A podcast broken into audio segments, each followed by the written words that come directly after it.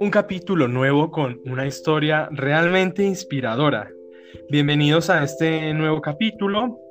Hoy nos está acompañando en un comienzo Mai Cubiles.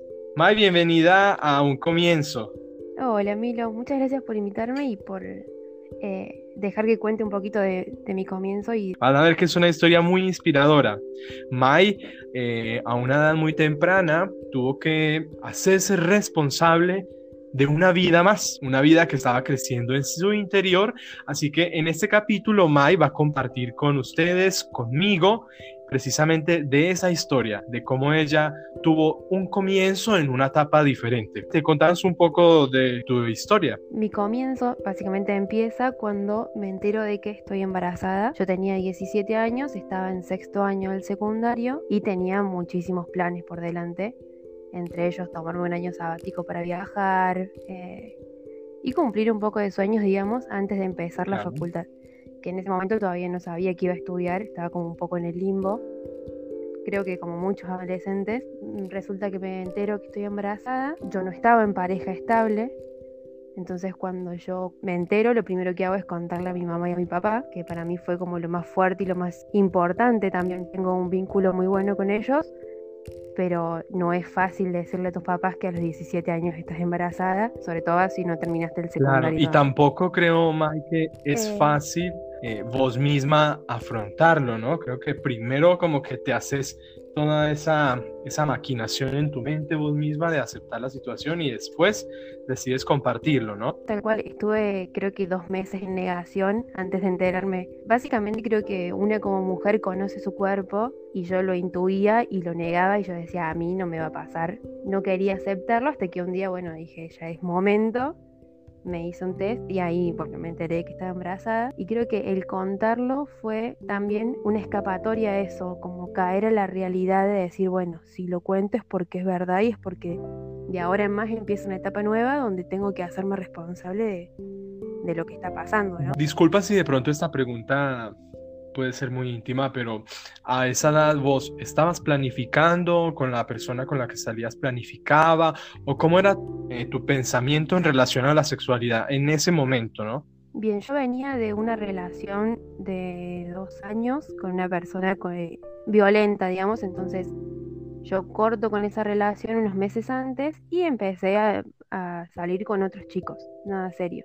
Entonces, eh, con el papá de mi hijo, eh, nos veíamos, teníamos muchos amigos en común, salíamos mucho, pero no teníamos una relación estable.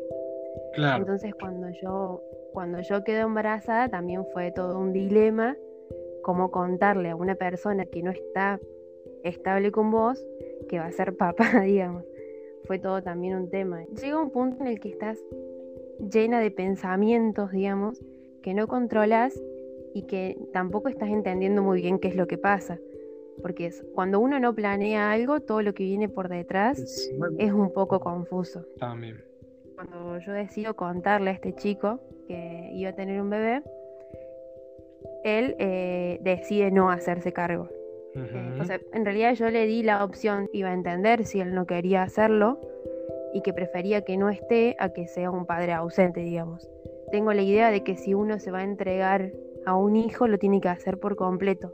Entonces, hablo del amor y del afecto que uno le tiene que dar a otra persona y tener que obligar a alguien a brindar un afecto que no siente me parece que es bastante injusto para todos también. Bueno, una, creo que un pensamiento bastante maduro eh, y bastante moderno, si es que se puede decir así, para una persona de, tan corta edad, ¿no? Pasa todo este tiempo que es como una parte muy difícil de contarle a tu familia, a tu pareja o a esta persona eh, sobre, sobre esto.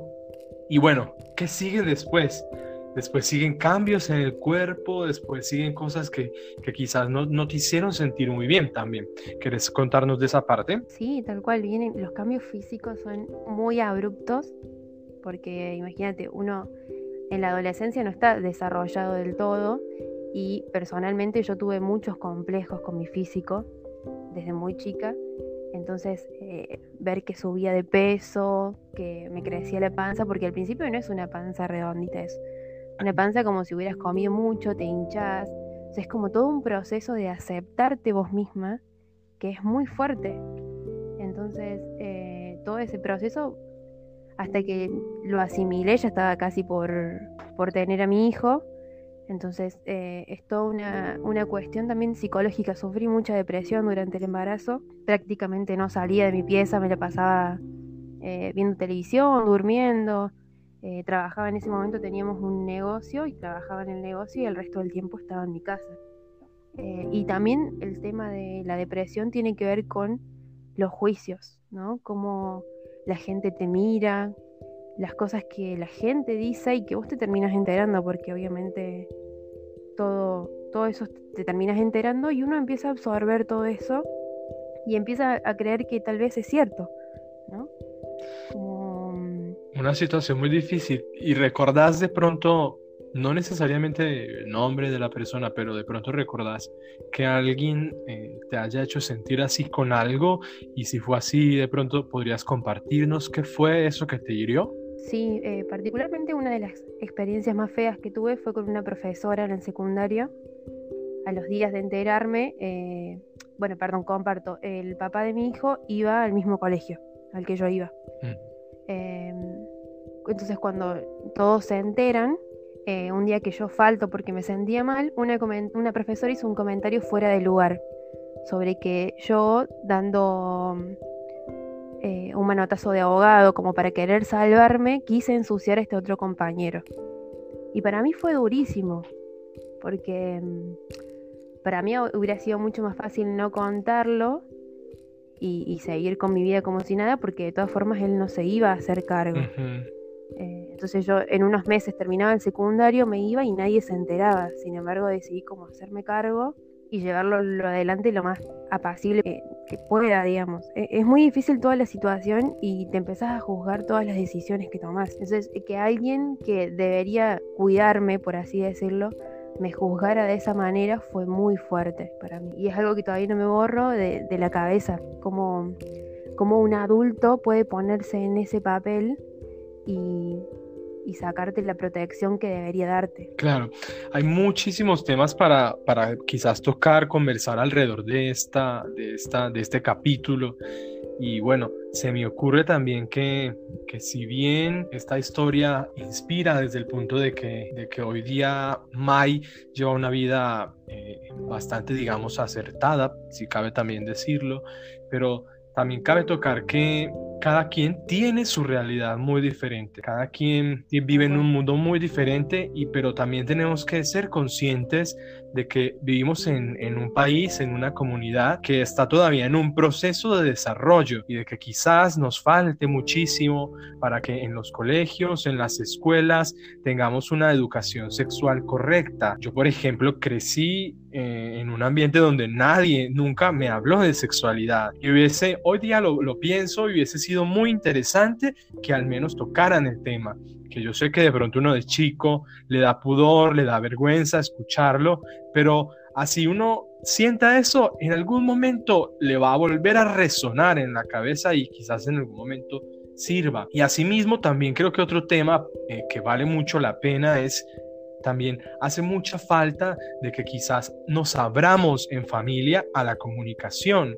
Quizás, eh, no sé, May, no, no, no hablo de tu caso en específico, pero hablo sí de la situación. Quizás muchas veces eh, estas personas sienten un rechazo en su familia o muchas veces tienen tantos miedos que los lleva simplemente a las personas, a los chicos, a cerrarse en sí mismos. Y precisamente ahí es donde está, donde se da la ruptura si no hay comunicación, si no hay como toda una contención alrededor de eso, pues eh, pasan tantas cosas que dejan a las personas, en, el caso de Mai, eh, vista como, como la chica de su grupo, que la profesora le, le hacía bullying, no sé, creo que es todo un tema también eh, que vale la pena mencionar alrededor de esto. Y hoy día Mai entonces, contanos un poco qué hay de, de, vos hoy día, qué hay de tu hijo, de tu familia. Contanos un poco de eso. Sí, no, bueno, tal cual, y volviendo un poco al anterior, en mi casa nunca se habló de sexo, es como algo era muy tabú en mi familia y hoy podemos decir que tengo hermanos menores y es un tema que por ahí uno puede hablar libremente para que la historia no se repita, ¿no? Entonces, cuando, en cuanto a mi futuro, cuando yo logro desprenderme de, todos esos juicios, de, todo lo que absorbí, toda la negatividad, entonces me decidí a seguir con mi vida. Empecé a estudiar eh, ciencias económicas, hice dos años de la carrera, no me gustó y ahí me crucé, bueno, con otro juicio de no cómo voy a dejar una carrera a la mitad si tengo que cuidar a mi hijo, si tengo que pensar en mi futuro. Y me animé y empecé el profesorado de educación inicial, ahora estoy en cuarto año eh, y hace dos años que estoy trabajando eh, de manera estable y, eso también me ayudó mucho a aceptarme y a comprender que puedo lograr todo lo, lo que quiero, que tener un hijo no, no te frena, al contrario, debería impulsarte. Perdón que te interrumpa, pero siento que hay algo que tengo que decir en este momento y es que aparte de eso que ella cuenta, yo tengo la experiencia o, la, o la fortuna de conocerla a ella a personalmente. Y es una chica con un carisma muy especial, es una chica con un carisma que al lugar el que llega quizás te inspira, quizás a sonreír y en lo que he podido también conversar con ella, una persona eh, con una comunicación muy acertada. Así que vale la pena también resaltar esta parte. Hoy día tuvo la fortuna de tener ese comienzo y de pensar no solamente en ella, sino también entonces, como nos decía, en el futuro de, de su hijo.